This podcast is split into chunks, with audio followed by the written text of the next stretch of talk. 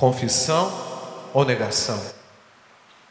Declaração da sua fé ou uma fé oculta, escondida. Jesus, em Mateus capítulo 10, esse texto que o pastor Júnior leu, esse pedaço, e anteriormente, decide dar autoridade aos seus discípulos autoridade para a realização de milagres extraordinários, autoridade para fazer algo que ninguém tinha feito, autoridade para expulsão de demônios, autoridade para ressuscitar gente. Texto em Mateus capítulo 10, o Senhor deu autoridade aos seus discípulos. E quando a gente fala de autoridade espiritual, quando a gente fala desses feitos extraordinários, nós começamos a pensar por que pobres pessoas, pessoas simples, pessoas é, talvez com é, pecados e, e condições, falta de histórico religioso, vai receber tudo isso. Jesus escolheu doze pessoas e com elas decidiu trabalhar profundamente para que elas fossem exatamente um protótipo daquilo que iria acontecer com a sua igreja. Os alcançados reproduziriam em Cristo, através de Cristo, os feitos milagrosos de Deus. E a igreja de Cristo é aquela que reúne tais virtudes, porque sobre ela está o poder de Deus e a autoridade de Jesus. Guardadas as proporções da época apostólica e na nossa era, o poder de Deus ainda é manifesto, o poder de Deus ainda é otorgado. E Jesus Cristo, ao perceber que na delegação de poder, eles sofreriam resistências, que as resistências viriam. Jesus então passa a dar instruções mais específicas, e isso ocorre a partir desse texto no, no versículo 23. Jesus diz: Quando, pois, vos perseguirem nessa cidade, fugi para outra. Você percebe que os discípulos não teriam endereço fixo, que a missão lhes daria uma mobilidade tremenda, que eles teriam a oportunidade de caminhar, de fazer discípulos em todos os lugares. Esse é o lado bom, amém, irmãos? Mas que teriam que arcar com as mudanças, teriam que arcar com, com os ossos do ofício, daquilo que o Senhor chamou para realizar. Portanto, quando vos perseguirem nessa cidade, fugir para outra porque em verdade vos digo que não acabareis de percorrer as cidades de Israel sem que venha o filho do homem. Eu vou explicar daqui a pouco o que Jesus quis dizer com isso. Mas o versículo 24 diz: Não é o discípulo mais do que o seu mestre, nem o servo mais do que o seu senhor. Basta ao discípulo ser como seu mestre, e ao servo ser como seu senhor. Olha que desagradável, mas real. Se chamaram Beuzebu ao pai da família, ao pai de família, referindo-se a ele mesmo, quanto mais aos seus domésticos. Portanto, não temais, porque nada há encoberto que não haja de revelar-se, nem oculto que não haja de saber-se. O que vos digo em trevas, dizei-o na luz. E o que escutai ao ouvido, pregai sobre os telhados. E não temais os que matam o corpo e não podem matar a alma. Você pode dizer amém, queridos? Não temais os que matam o corpo e não podem matar a alma. Temei antes aquele que pode fazer perecer no inferno a alma e o corpo. Não se vendem dois passarinhos por um centil, e nenhum deles cairá em terra sem a vontade do vosso Pai. E até mesmo os cabelos da vossa cabeça estão todos contados, sendo muitos ou poucos. Isso foi uma adição minha não inspirada. Não temais, pois, mais valeis vós do que muitos passarinhos. Portanto, qualquer que me confessar diante dos homens, eu o confessarei diante do meu Pai que está nos céus. Mas qualquer que me negar diante dos homens, eu o negarei também diante de meu Pai que está nos céus. Amém? Pai, usa a tua palavra, assim como tu usaste os louvores para nos tocar profundamente, Senhor. Que o Senhor faça dessa palavra uma chama viva naquele coração que a receber nessa hora, Pai. Eu confio no poder da tua palavra. Eu sei que ela não volta vazia. Que ela cumpra com o seu papel, com o desígnio do Senhor nessa noite. Em nome de Jesus. Amém. Então Jesus apresenta uma realidade difícil, pastor Júnior, para os discípulos. Porque ao mesmo tempo que os discípulos experimentavam das maravilhas de Deus, do bálsamo da presença de Deus, do cuidado contínuo de Deus, dos milagres do Senhor, eles agora iriam preconizar, realizar algo concedido pelo próprio Cristo. E esse elemento, você colocou o versículo aí, Carol, esse elemento aqui seria um elemento fundamental. Vamos ler juntos? Portanto, qualquer que me confessar diante dos homens, olha o retorno, eu o confessarei diante de meu Pai que está nos céus. A impressão que eu tenho é que Jesus quer dar, no mínimo, uma palavra de ânimo para os seus discípulos, não é, irmãos?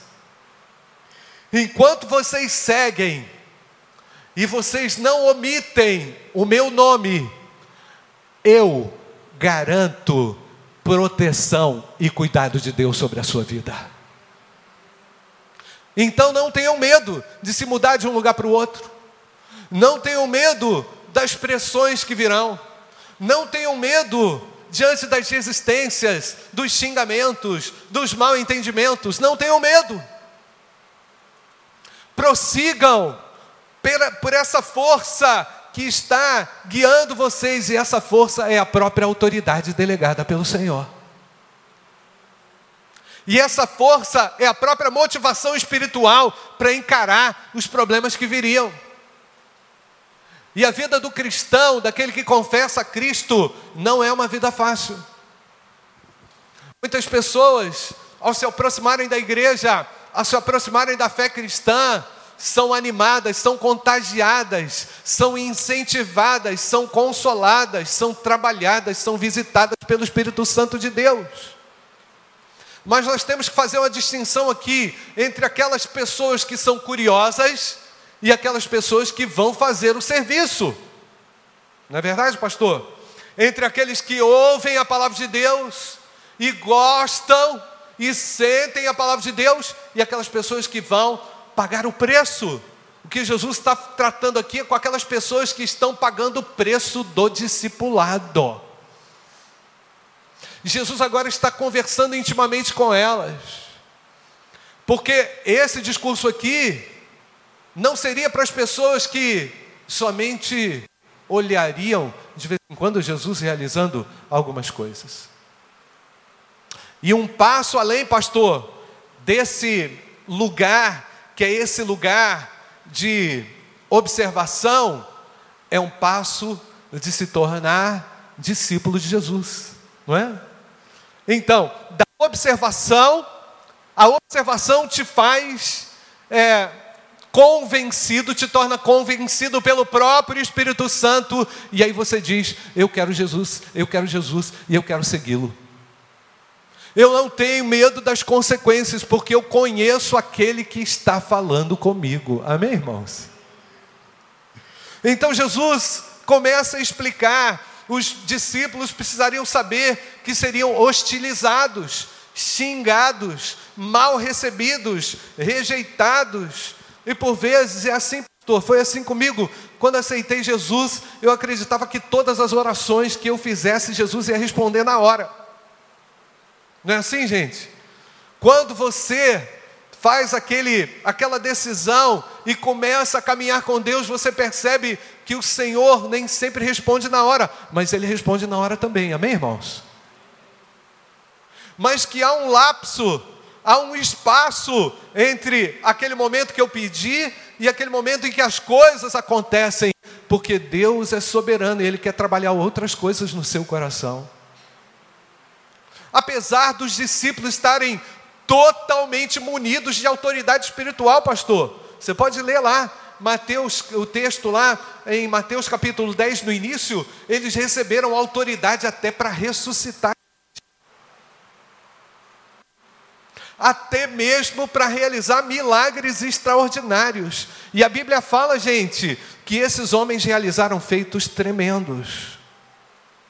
Mas enquanto aqueles discípulos realizaram feitos tremendos, as trevas começam a se levantar. Não é assim, gente? É verdade ou não é? Quando você dá um passo ao lado de Jesus se comprometendo, você pode acreditar que vem provação, mas ao mesmo tempo o Senhor diz: qualquer que me confessar diante dos homens, o que, que nos diz o texto, irmãos? Eu o confessarei diante de meu Pai que está nos céus. Isso tem poder ou não, irmãos? Tem poder. Porque uma confissão de Jesus ao Pai significa o seguinte: Senhor, eu estou apresentando aqui o pastor Júnior que está me confessando. Então, segura a onda dele, sustenta a vida dele. Vou puxar a barba. Não, segura a vida dele. E Deus está segurando a vida dos seus discípulos. E ele está fazendo com que os discípulos, por vezes, atravessem situações em que ele olha para trás e fala assim: gente, como é que eu dei conta disso? Não é? Como é que eu consegui chegar nesse lugar? É? Quando eu vi a Tamara cantando aqui esse hino, eu pensei no casamento dela que aconteceu uns dias atrás. Gente, aconteceu. Tipo assim, a Deus toda a glória. Verdade ou não, irmãos? Como é que eu cheguei nesse lugar? Porque o Senhor, ao tê-lo confessado, me confessou diante do Pai e me pegou, calma, calma, e me pegou e me sustentou. Amém, irmãos? Vamos repetir o texto? Você pode repetir comigo? Diante dos homens, eu o confessarei diante do meu Pai que estás nos céus. Entendeu, irmão? Então a confissão, ela, é, ela tem um elemento espiritual poderoso, determinante, definidor. Deus quer que você confesse com a sua boca nessa noite que Jesus Cristo é o Senhor. Que maravilha! Às vezes o cristão ele pensa assim: que ele tem autoridade espiritual, que a sua vida vai ser tranquila, que a sua conta vai ficar sempre no azul, que ele vai ter crédito com todo mundo, que ele vai falar, todo mundo vai gostar, que o chefe dele vai adorar, que ele agora é crente, que ele ora, que ele dá o dízimo, que ele toca no louvor, que ele participa da igreja, que ele vai na escola bíblica dominical, que ele vai no pequeno grupo. O cara não entende, o cara fica louco, meu irmão, como é que pode? Você essa pessoa, sim, porque fui transformado pelo sangue de Jesus. Amém, irmãos?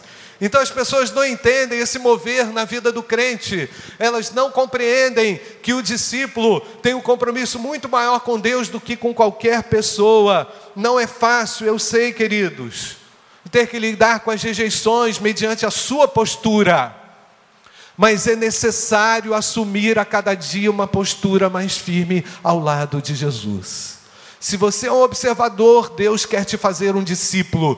Se você já é um discípulo, Deus quer te levar a uma condição mais profunda de companheirismo com Deus, de intercessor. Se você já é esse intercessor, Deus quer te colocar numa outra plataforma, porque o caminho de Deus é excelente, irmãos. Porque o rio de Deus, quando passa, ele leva o indivíduo a águas profundas. Pensa no rio de Deus e pensa que o Senhor não quer, absolutamente não quer, que você fique na superficialidade, que você fique nessa aba do chapéu. Ele deseja definitivamente que você mergulhe nessas águas profundas. Isso é possível mediante a sua confissão. Quem segue a Jesus não teme que está por vir.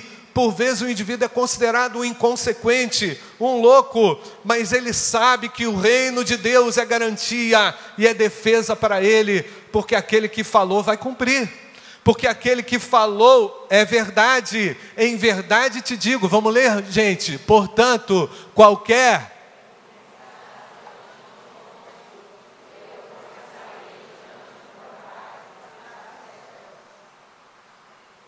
Perceba que o projeto de Deus é trabalho, que o projeto de Deus para a sua vida, para a vida do homem hoje, é tirá-lo dessa condição de observador, de assistente, essa condição de superficialidade, para um projeto cheio de escapes, cheio de recursos extraordinários, para um projeto de sustentação, onde Deus será o seu pastor. Quando todo mundo faltar, o Senhor estará ali. Quando todos aqueles que prometeram que fariam e não fizeram, o Senhor garante. É isso que Jesus quis dizer. Mateus capítulo 10, você pode anotar aí, é um roteiro é uma espécie de roteiro para aquele que segue a Jesus. Todos os dias deveríamos ler esse texto, todos os dias deveríamos nos amparar nesse texto, todos os dias deveríamos nos lembrar das virtudes que o Senhor garantiu neste texto, aquele que o confessa, aquele que não retrocede, aquele que assume a sua fé. Será que você é capaz de assumir essa fé? Será que você é alguém que tem deixado a confissão de uma vida cristã de lado para agradar A, B ou C? Porque por vezes é assim. Nós temos que, alguém aí pensa que vai ter que abrir mão por causa das pressões, ou vai achar que a pressão é maior do que o seu Senhor, isso não é verdade. A pressão não é maior do que o meu Deus. A confissão espiritual é poderosa para garantir sustentação. Isso vem de dentro da alma. Isso não é uma coisa só da cabeça do indivíduo. Ah, vou confessar Jesus. Não. A gente não quer esse tipo de confissão vazia. A gente não acredita em confissão vazia. Jesus Cristo não confia em confissão que não venha do coração. Ele sabe aquilo que sai da sua boca. Mas, sobretudo, Ele sabe aquilo que está nascendo aqui, ó, no teu coração. E a fé é assim ela é inexplicável, não é verdade, irmãos? Quando ela nasce, ela te move na direção de Jesus, ainda que você não saiba exatamente de todas aquelas consequências. Mas hoje você sabe que Jesus garante estabilidade mediante a nossa confissão contínua. A confissão do cristão não é só para a salvação, ela é continuada, porque ela é garantia de um testemunho vivo na terra. Sirva a Jesus independentemente das circunstâncias. E pode vir pressão, porque maior é aquele que me garante. Eu estou inserido no reino de Deus. Você crê nisso ou não? Então é nesse sentido que Jesus quer explicar, quer lançar a boa nova num contexto de realidade. O evangelho de Cristo é pregado, deve ser pregado na sua totalidade. Jesus Cristo salva e garante o salvo. Jesus Cristo salva, liberta, perdoa pecados, transforma da nova vida, mas ele conduz a vida do salvo. Numa dinâmica intensa, onde ele vai na frente, porque ele é o nosso capitão. Capitão de verdade, tá? Ele é aquele, ele é aquele que conduz a sua igreja. Glória a Deus por isso. Você está feliz com Jesus? Amém ou não? Então, Jesus lança a boa nova, mas ele também diz que há tempos de enfrentamentos, de circunstâncias pesadas. O Evangelho segundo Jesus, segundo Jesus, está, está sendo anunciado aqui nessa noite. É um divisor entre o antigo e o novo. Naquele antigo, naquele antigo, nada acontecia de tão profundo e de tão dinâmico. Os discípulos sabiam disso. Os discípulos viveram essa apatia, essa paradeira de vida. Tanto sim que Jesus é específico a cada um, de, a, a cada um deles, dizendo: segue-me, segue-me, não é? Ou seja, sai daquilo que você está fazendo, porque eu vou te colocar numa vida dinâmica. É assim que Deus faz. E é assim que Ele espera que você reaja, com uma confissão contínua. Pode ler de novo comigo, gente? Portanto, qualquer. Eu também o confessarei diante de meu Pai que está nos céus. Quer saber o que é a vida cristã? A vida cristã é uma contínua confissão do coração desse nome que está sobre todo nome. Cristianismo, gente, não é brincadeira. Cristianismo não é balada gospel. Cristianismo não é fuxico gospel. Cristianismo não é essa brincadeira que está na mídia. Cristianismo não é fuxico gospel. Estou ficando bravo, porque estou vendo cada coisa horrorosa sendo falada e ensinada no nome de Jesus. É ou não é o final do mundo, gente? É ou não é? Pelo amor de Deus. Não vou nem falar o que passou na minha cabeça aqui. Não vou falar, não. Cristianismo é coisa séria, é confissão, e é resistência, e é ser amparado por aquele que vive e reina eternamente. Os cristãos são confexos, eles são confessos, são confessionais, porque eles tornam-se como seu mestre.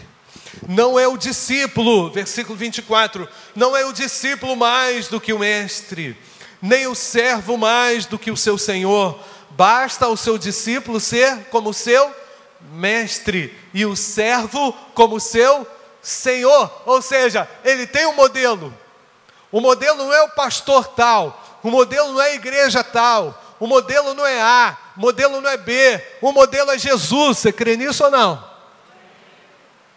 O modelo é Jesus Cristo, Filho de Deus, que tira o pecado do mundo. Para com essa noção, com esse fingimento, com essa criação de uma fé inexistente. Fé e cristianismo é confissão. Leve isso a sério, em nome de Jesus. Se você está fora de igreja, confessa o nome de Jesus, assume a sua fé. Se você está visitando a igreja aqui e não tem uma fé centrada em Cristo, você corre risco. Corre risco de não ser sustentado pelo Senhor, porque Ele vai perguntar: que tipo de fé é essa? Que confissão esquisita é essa? Que tipo de vida é essa? Onde você faz tudo e acha que não tem consequência nenhuma. Não. A fé cristã é resistência com o Senhor adiante de nós E como eu falei ainda há pouco, segurando você, sustentando você, fazendo você atravessar. É isso que diz o texto. Se chamaram Beuzebu, o pai de família, quanto mais aos seus domésticos. Fui ver esse Beuzebu aqui, que há muito tempo que eu não li esse texto, pastor. Beuzebu era o príncipe dos demônios, era o chefão. Acredita-se que Beuzebu tenha sido o irmão de Lúcifer. Diz a lenda, a Bíblia não garante isso. Diz a tradição judaica que era uma divindade dos filisteus. Lembra dos filisteus, aquele povo barra pesada do Antigo Testamento? Era uma espécie de divindade. Disseram que Jesus era o Beuzebu.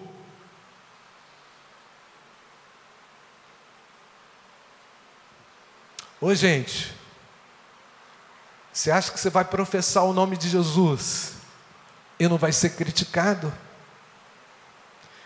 E não vai ser mal entendido? Mas o que vai dar respaldo à sua fé não é a aceitação do outro, é a garantia de que o Senhor cuida de você. É a garantia que Ele que te atravessa, tira você de um vale profundo, você atravessa o vale, mas do outro lado tem um oásis. Amém ou não, irmãos? Por isso que a Tamara cantou, Marquinhos ficou todo feliz. A Deus toda a glória.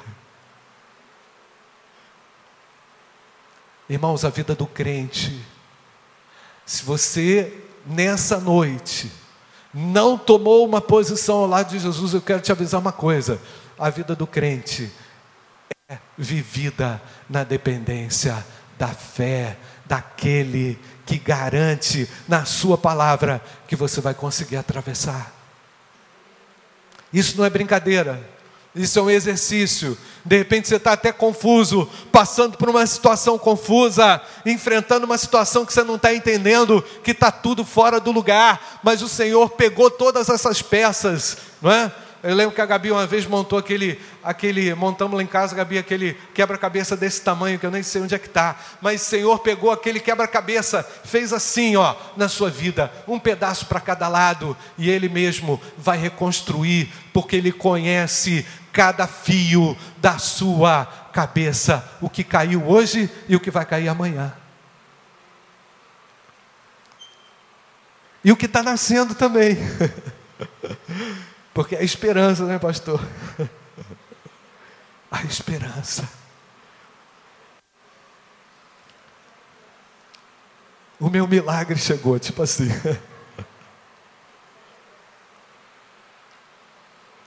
Será que você tem uma fé que garante travessias? Sabe por quê, gente? Eu tenho que falar isso. Porque tem muita gente que confessa Jesus por alguns momentos, não é, pastor? Tem muita gente que confessa Jesus para, sei lá, melhorar a vida, né?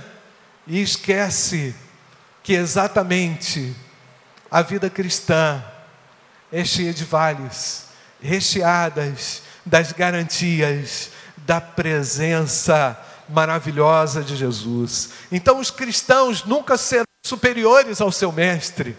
Não tem essa conversa de que é vida mansa, de que é vida boa. Aonde que você leu isso? Aonde que quem que contou essa, essa lorota para você? Aonde? Que canto de sereia é esse? Não acredito em sereia, tampouco que ela cante, irmãos. Mas que história é essa? Aonde que está escrito? É só ler a Bíblia. Você vai ler que o Evangelho segundo Jesus é aquele Evangelho da sustentação, do cuidado, onde eu proclamarei a verdade, eu abrirei a minha boca, eu não vou ficar naquela religião enclausurada, fechada, naquela vidinha sem sentido, vou perceber a dinâmica de Deus, vou perceber o cuidado de Deus. Você, quando está lá no meio do deserto, você recebe um input de Deus que diz para você o seguinte: Eu estou com você, e isso aquieta a sua alma. Verdade ou não, irmãos? Esse é o cristianismo segundo Jesus. Enquanto você atravessa o vale, você vai lá confessando o nome dele, porque você sabe, qualquer que me confessar diante dos homens, eu o confessarei diante de meu Pai que está nos céus. E é interessante, irmãos, que esse versículo aqui tem que ser interpretado dentro do seu contexto. Apesar da gente saber que é com a confissão que nós recebemos a salvação do Senhor, aqui no texto não tem nada a ver com salvação. Interessante, tem a ver com reafirmação da sua fé. E lá, meu querido, você pode, você pode escrever aí, durante essa semana você vai ser provado, mas o Senhor vai te lembrar que você não pode negar este nome.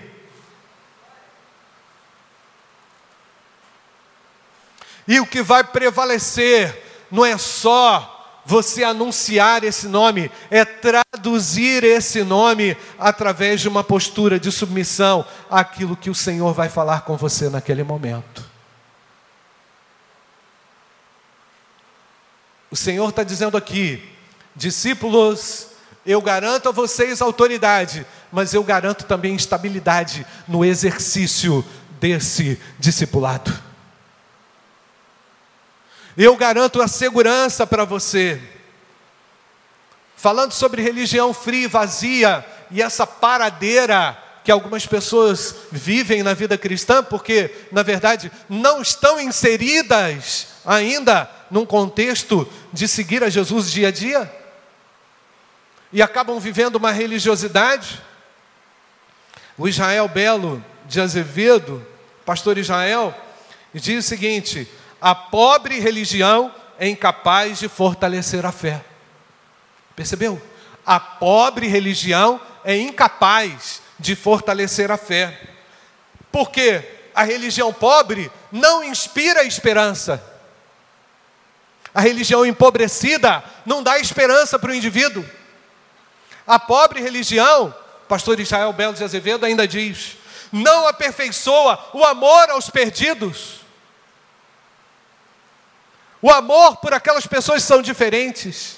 Ele ainda afirma que a religião que não torna as pessoas melhores que sempre foram, devem ser descartadas, essa religião deve ser descartada. Ele chega a dizer: coloque isso no lixo.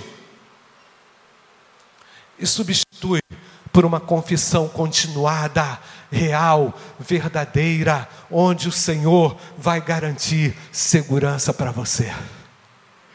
O cristianismo é confissão continuada, contínua, no Deus que tudo faz.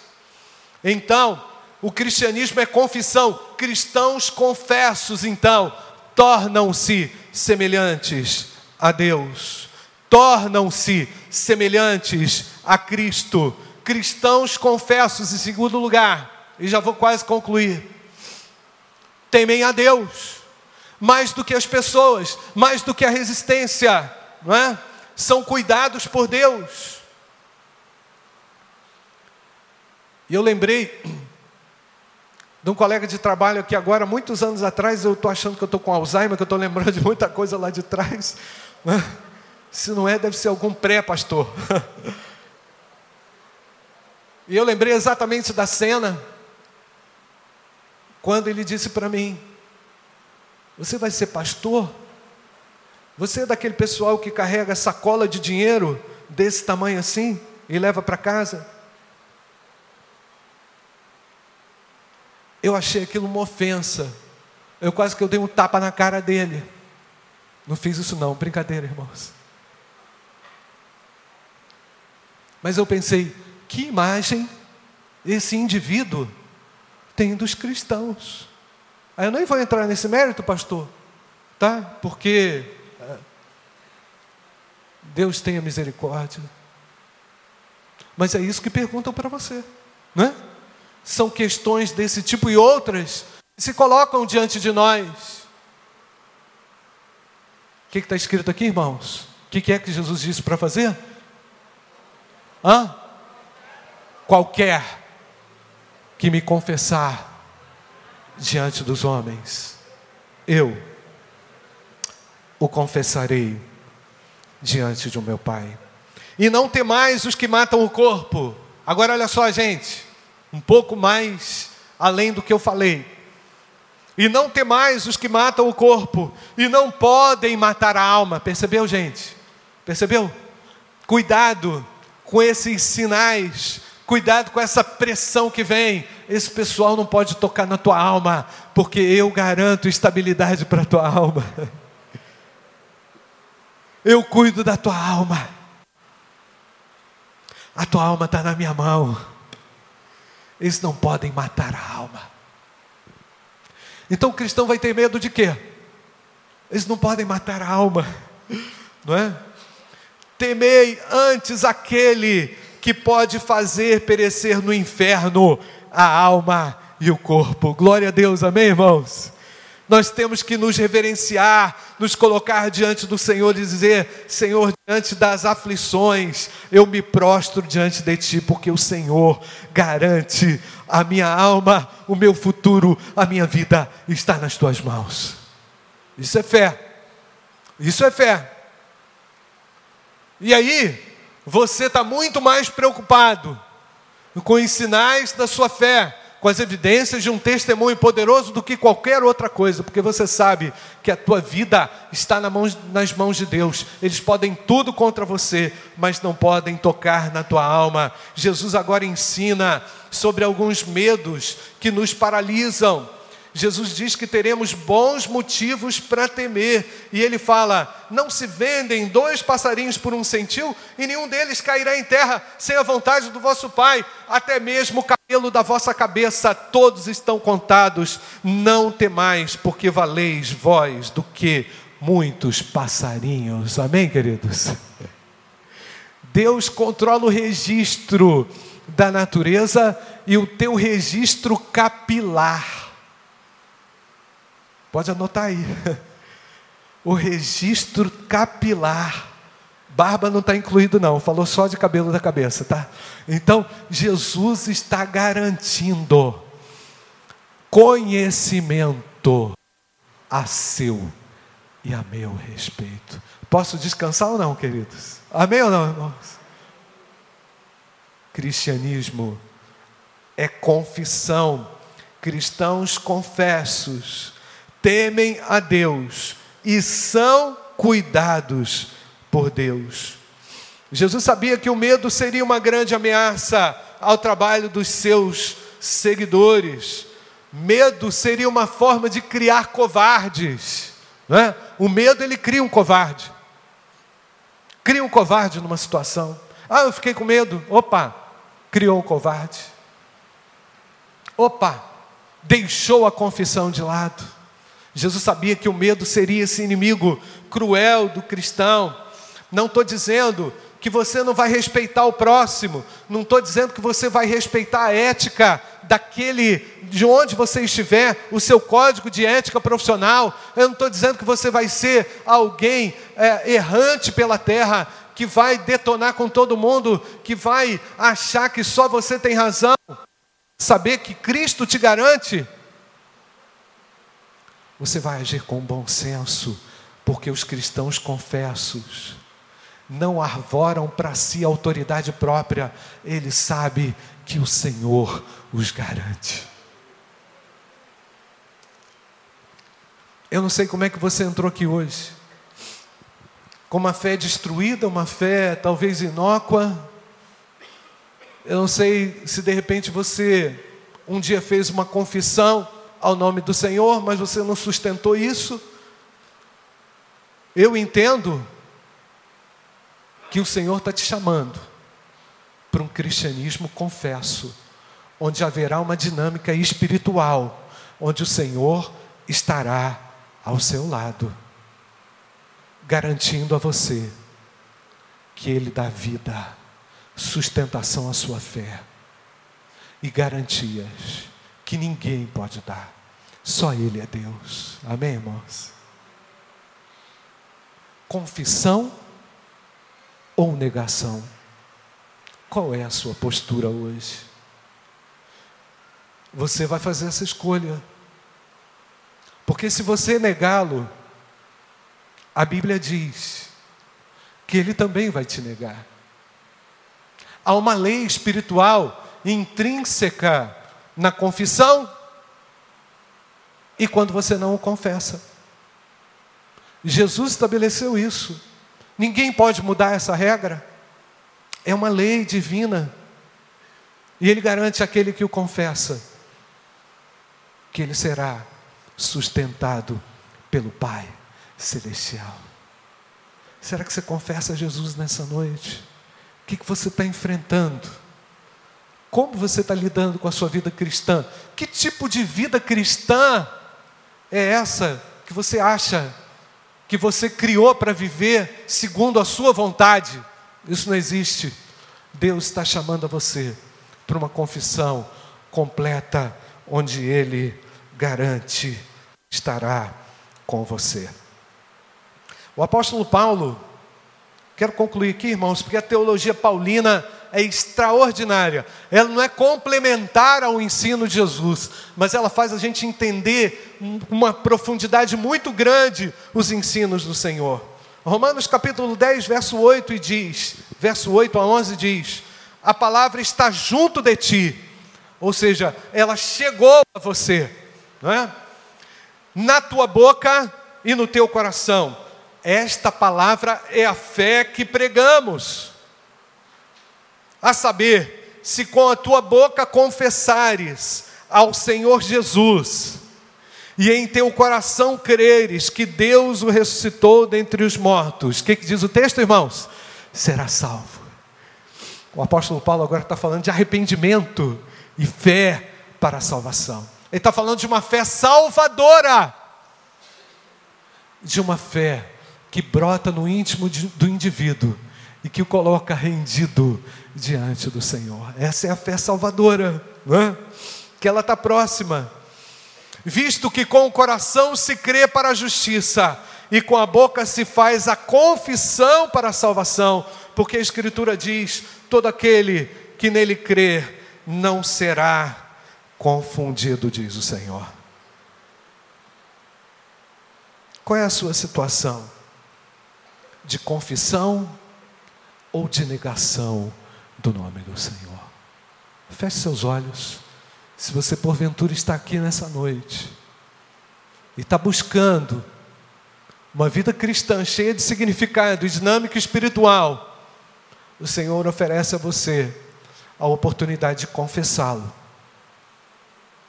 e não negá-lo, e assumir a sua fé de uma forma autêntica, conforme o ensino do Evangelho de Jesus.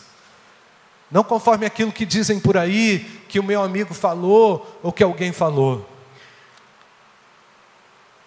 Os irmãos vão tocar uma música instrumental aqui, e se porventura, nesse momento em que você ouviu a palavra de Deus, e entende que Deus está chamando você, tocando você aí no seu coração, quem vai dar a resposta não sou eu, quem vai dar a resposta aqui não é a equipe, não é o pastor Júnior, quem vai dar a resposta aqui não é ninguém, é você. Porque essa conversa agora caiu sobre você. Essa definição agora é sua. Ninguém pode fazer isso por você.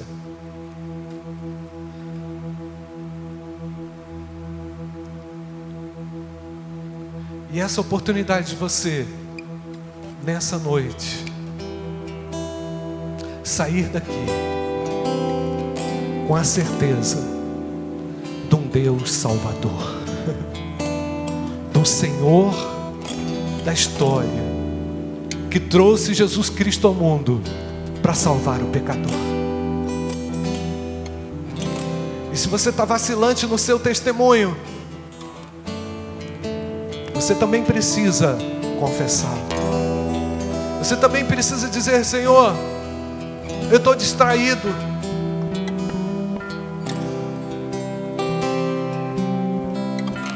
quero assumir uma postura de fé, segura, viva, de acordo com o Evangelho de Jesus. Esse é o Evangelho de Jesus. Será que você está disposto a fazer isso? A confessar a Jesus como seu Salvador pessoal? tenha medo. Olha o que diz o texto: aquele que o confessa, recebe do próprio Senhor uma confissão ao Pai que está nos céus. E quando Jesus fala, ninguém pode ir contra. Operando eu, quem impedirá, diz o Senhor. Esse é o momento talvez decisivo para você confessá-lo. Você quer fazer isso? Eu vou orar. Eu vou orar ao Senhor. E se você quiser se juntar comigo nessa oração de confissão, de entrega e de rendição, faça isso comigo agora. A igreja, eu quero pedir à igreja para orar por alguém que de repente está perdido aí, entrou aqui, mas não está seguro daquilo que faz, daquilo que é, está perdido no meio do vento, levou uma rasteira do diabo e de repente não está tendo condição de se erguer, mas o Senhor quer que você nessa noite o confesse. O Senhor quer que você nessa noite, com a sua confissão, diga: Senhor, eu dependo de Ti, eu quero andar contigo, eu quero sair do espectador para o discipulado. Eu quero me tornar um discípulo seu, numa dinâmica viva, viva. Ore assim comigo, Pai bendito.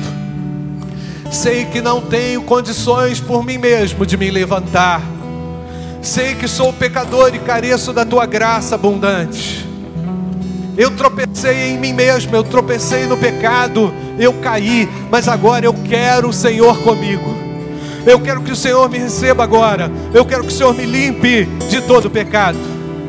Eu quero viver a dinâmica viva do discipulado com o Senhor ao meu lado, porque eu creio que qualquer que me confessar diante dos homens, eu o confessarei diante do meu Pai que está nos céus. Eu creio na tua palavra nessa noite, e eu sei que eu posso sair dessa situação, porque maior é o Senhor do que qualquer oposição demoníaca. E agora, Senhor, eu quero assumir a minha fé autêntica e genuína ao teu lado. Me ajuda a fazer isso me ajuda a ser discípulo teu, Senhor.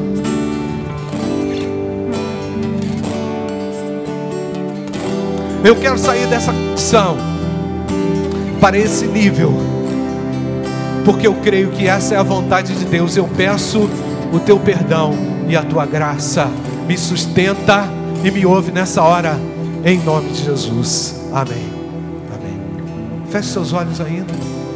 De repente tem alguém aqui que não tem certeza ou a segurança da sua salvação, mas reconhece que não pode viver sem Jesus, que Ele é o caminho, a verdade e a vida. E se você quer confessá-lo como seu Senhor, como Senhor da sua história, da sua vida, ore assim comigo, Pai. Eu te peço agora que tu me perdoes os meus pecados. Eu sei que me afastei de ti, mas a graça do Senhor é maior. O perdão do Senhor é garantido pelo teu sacrifício na cruz do Calvário.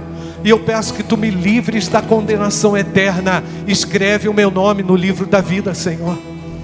Eu creio que o Senhor está me ouvindo nessa hora, porque eu oro em nome de Jesus. Amém.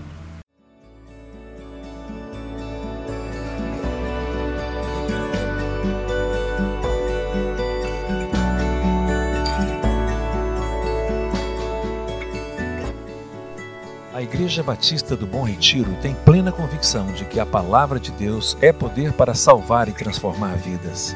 Nosso desejo é que essa mensagem tenha alcançado seu coração. Para saber mais sobre quem somos e em quem acreditamos, acesse ibbrpatinga.com.br.